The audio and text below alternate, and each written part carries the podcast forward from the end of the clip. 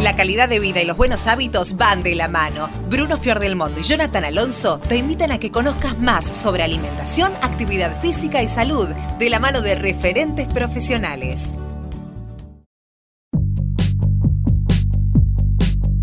Buenos días, buenas tardes, buenas noches. Mi nombre es Bruno Fior del Mundo y me acompaña como siempre Jonathan Alonso a la distancia. Seguimos en cuarentena, seguimos respetando el distanciamiento social y hoy nos encontramos para compartir una charla que tuvimos también sobre el final del año 2019 acerca de qué comen nuestros niños, qué comen aquellos chicos que concurren a los establecimientos educativos. Para esto hablamos con Florencia Segal, ella es nutricionista, la tuvimos de invitada y nos comentó más o menos cómo es el panorama o cuál es el panorama escolar hoy en día.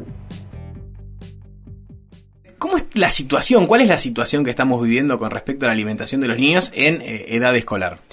Bueno, eh, un poco el panorama actual como para situarnos eh, fue el resultado de las últimas encuestas de nutrición y salud que salieron ahora en septiembre de este año, donde podemos ver un aumento del sobrepeso y la obesidad, sobre todo con, con respecto a la encuesta anterior. ¿sí? Y donde vemos también una bisagra a partir de lo que es la edad preescolar a la edad escolar. ¿sí? En la edad preescolar tenemos un, un 13% de lo que es exceso de peso en niños, esto quiere decir, eh, engloba las dos cosas, sobrepeso y obesidad, y ya pasando a mayores de 6 años, pasamos a un 40%, ¿sí? donde la, la cifra se duplica. Escandaloso. Un 20% de sobrepeso, un 20% de obesidad. ¿Sí? Mayores de 18 años tenemos hoy un 68, casi un 68% de también exceso de peso, ¿sí? Donde tenemos ahí también un 33% de sobrepeso, un 33% de obesidad. Es decir, que va en aumento, digamos, a lo largo de, los años. ¿no? y la tendencia va a ser una, una población adulta dentro de 15 o 20 años, una población adulta con eh, sobrepeso u obesidad. sí, exactamente. O sea, la realidad es que va en aumento, digamos, eh, obviamente asociado a todo lo que fue el cambio en los últimos años del estilo de vida, ¿no? Eh, donde, bueno, se vio un poco desplazado también lo que era la comida casera por, por la comida industrial y bueno, ahí es donde aparece la industria, ¿no? Con todos los procesados y los ultraprocesados eh, qué es lo que le estamos dando hoy de comer a nuestros chicos. Es el principal factor eh, que, ves vos, el tema de la industria y los, los acotados tiempos que tienen eh, hoy los adultos para alimentarse, porque alimentar a un adulto es mucho más simple que alimentar a un niño. Eh, supongo yo, las veces que me, han encargado algún que otro niño a cargo, es como que uno presta mucho más atención. Sí, en realidad, bueno, tiene que ver con esto que vos decís, ¿no? Con las comidas rápidas, eh, con todo lo que por ahí viene más de la mano en el supermercado, ¿no? Y también, obviamente, con una inactividad física, o sea, un aumento del sedentarismo que hoy hace que los chicos estén eh, menos en los clubes y, menos eh, haciendo actividades y más jugando a la PlayStation, ¿no? Mirando televisión, entonces, bueno, sí, hay muchos estudios interesantes que relacionan la la televisión ¿no? o el uso de, la televisión con, lo que es el sedentarismo y el aumento de peso en chicos.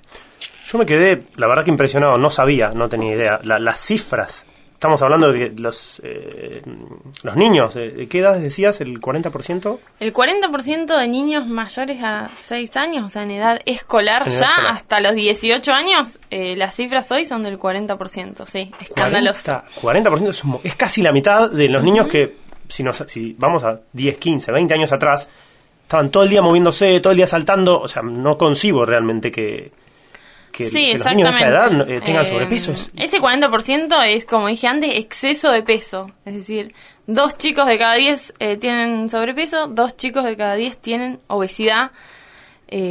o sea que eso da, obviamente, cuatro de cada 10 niños que están, digamos, en, en línea roja.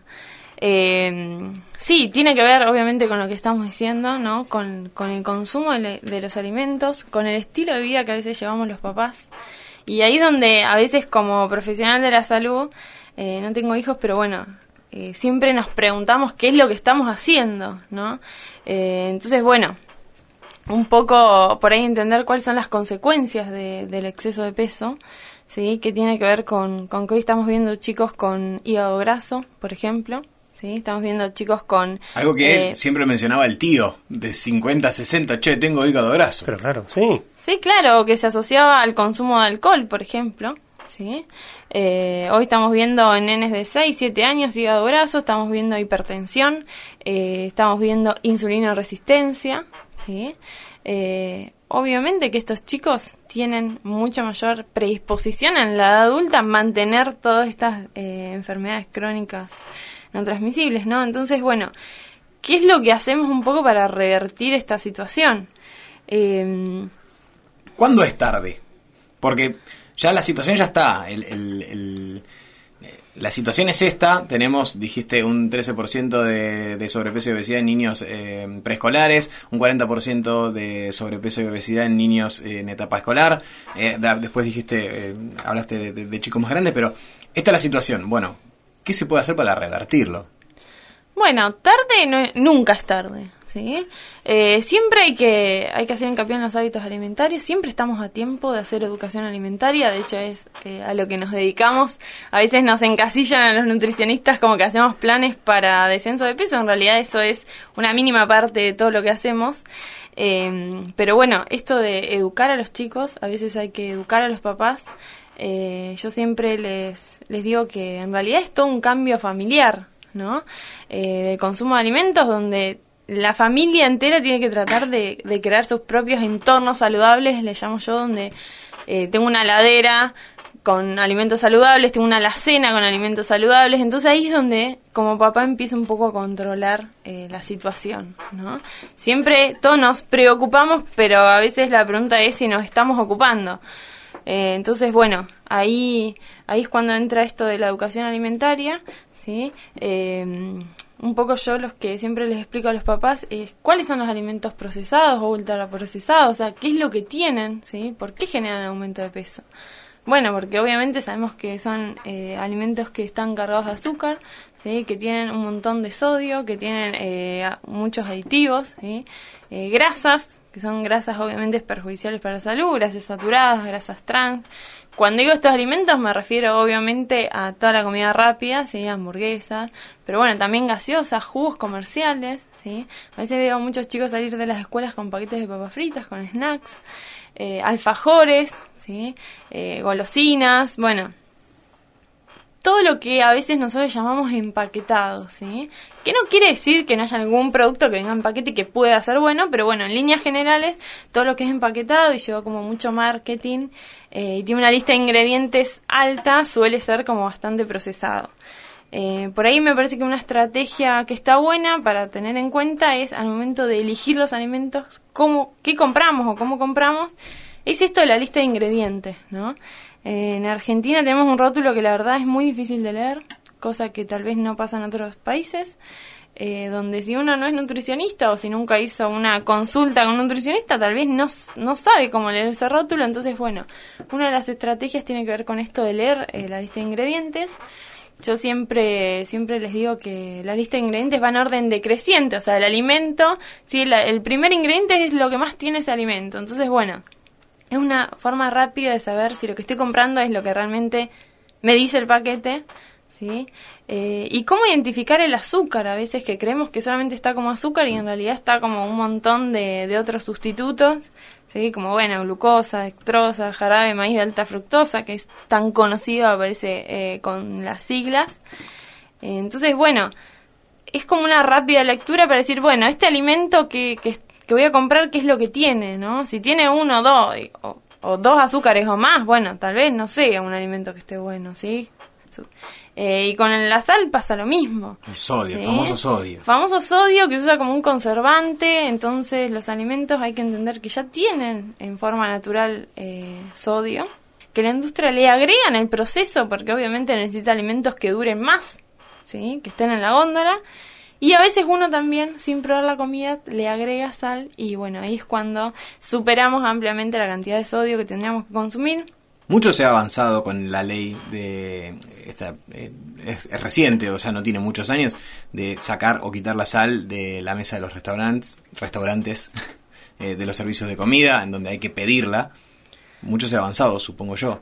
Sí, esta ley eh, que se llama Menos sal más vida Creo que es una ley del 2013. Eh, sí, la verdad es que se avanzó mucho y se puede ver también en, en las encuestas que un poco la hipertensión bajó en adultos. Eh, pero bueno, cosa que no pasa en niños justamente por el alto consumo de productos procesados que siempre pensamos que un alimento tiene sodio cuando es salado. Un alimento enlatado tiene sodio. ¿sí? Ya lo dijo Charlie, la sal no sala. Exactamente, es un resaltador de sabor. digamos. Hace un ratito nos decías, eh, o hablábamos de lo que es el control, eh, el control no, o la alimentación en la casa, desde el hogar. Sabemos que tienen que cambiar un montón de cosas desde la familia para que el niño pueda eh, llevar una alimentación más saludable. Ahora, también hablaste de la escuela. Eso es una de las cuestiones que veníamos hablando con Bruno. Eh, ¿Hay alguna forma de controlar o hay algún tipo de control en lo que los chicos consumen en el colegio, en los recreos, en los kioscos están eh, no intervenidos porque están, es, es media fea fuerte- la es palabra, fuerte la palabra. es fuerte la palabra, pero eh, ¿se sabe qué es lo que se consume, más o menos? Mira, la verdad es que es muy difícil. Eh, los kioscos, generalmente, hay muy pocas escuelas que tienen eh, algunas adaptaciones o kioscos saludables, por así decirlo, donde tienen tal vez algunas frutas o algunos yogures. O... El tema es que eh, es muy difícil controlar, digamos, qué es lo que el chico compra. Eh, no hay una, una legislación por ahora muy muy clara. Si bien hay, hay cuestiones relacionadas a los kioscos saludables y eso todavía no está tan, tan implementado.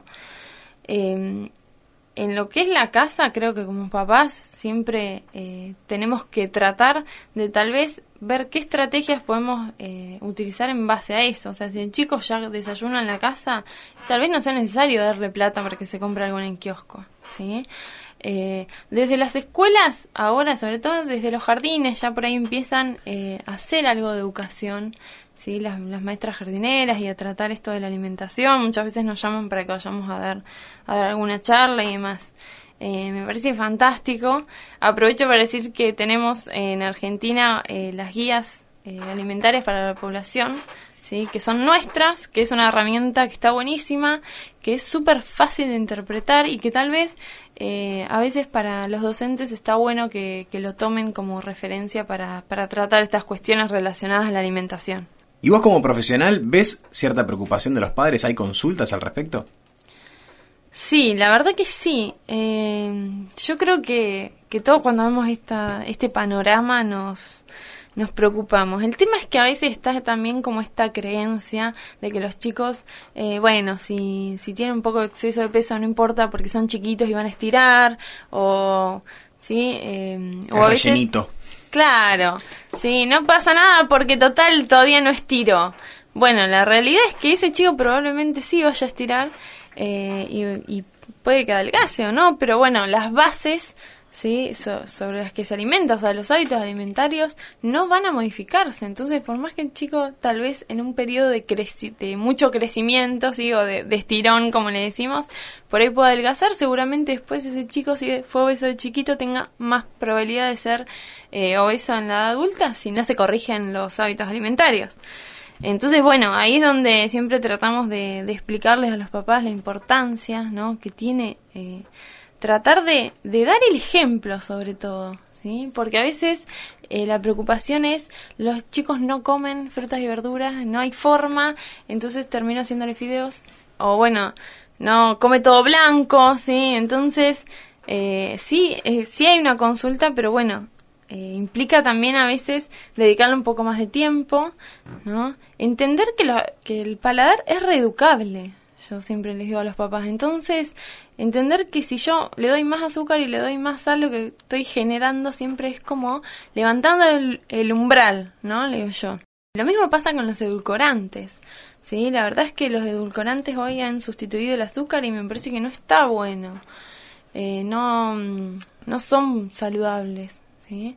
Eh, se acumulan bastante en el organismo, sobre todo en los chicos que por ahí son muy chiquitos eh, y puede generar algún, algún problema. Entonces, a veces esto de hacer todo light, ¿no? Tampoco está bueno.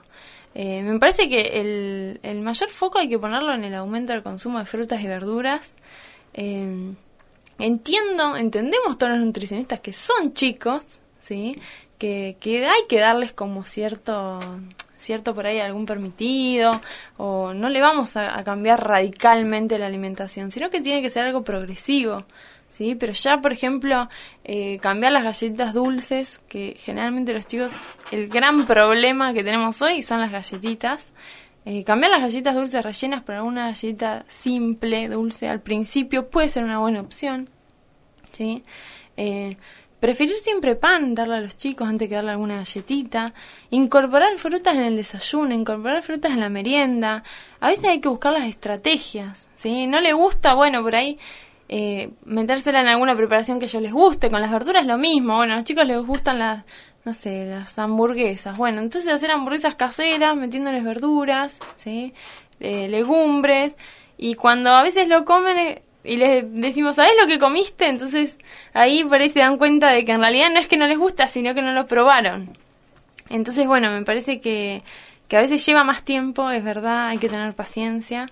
Eh, pero que está bueno, está bueno sentarse a la mesa con los chicos, está bueno comer con ellos, eh, está bueno hacer lo que uno, lo que los chicos, lo que queremos que los chicos hagan, ¿sí? Porque de golpe veo eh, generalmente detrás de, chicos con mucho sobrepeso, papás también con sobrepeso que tampoco comen frutas y verduras, entonces es muy difícil, me parece que tenemos que empezar como dando el ejemplo.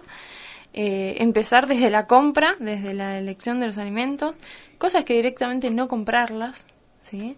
Snacks y eso, que no haya en la casa, porque si no, obviamente que los chicos, a veces por ahí los papás se acuestan a dormir la siesta y los chicos se levantan porque están aburridos y se comen, ¿no? Lo que encuentran. Entonces, que lo que encuentren sea saludable, ¿sí? Que no haya alfajores en la alacena, que no haya galletitas dulces, que no haya golosinas, ¿sí? Si después de repente un fin de semana queremos comprar un helado, bueno, está bien, ¿sí? Que sea, que sea la, menor cantidad de comidas, digamos, destinadas a alimentos que por ahí no son eh, para todos los días, ¿sí? Flor, si alguien te quiere encontrar a través de las redes sociales, de un teléfono, ¿querés darlo? Ningún problema. Bueno, eh, me pueden encontrarte un Instagram eh, de nutrición que es fj.nutrición. Eh, y si no, a través del mail que es flor.segal.hotmail.com. Flor.segal.hotmail.com. Ahí pasaba Florencia Segal por Sport Salud. Eh, espero que la hayan disfrutado tanto como nosotros. Bruno, hasta la próxima. Será hasta la próxima, Jonah. Como siempre, síganos en Sport Salud. Estamos en Instagram. Nos buscan como sport.salud. Ok.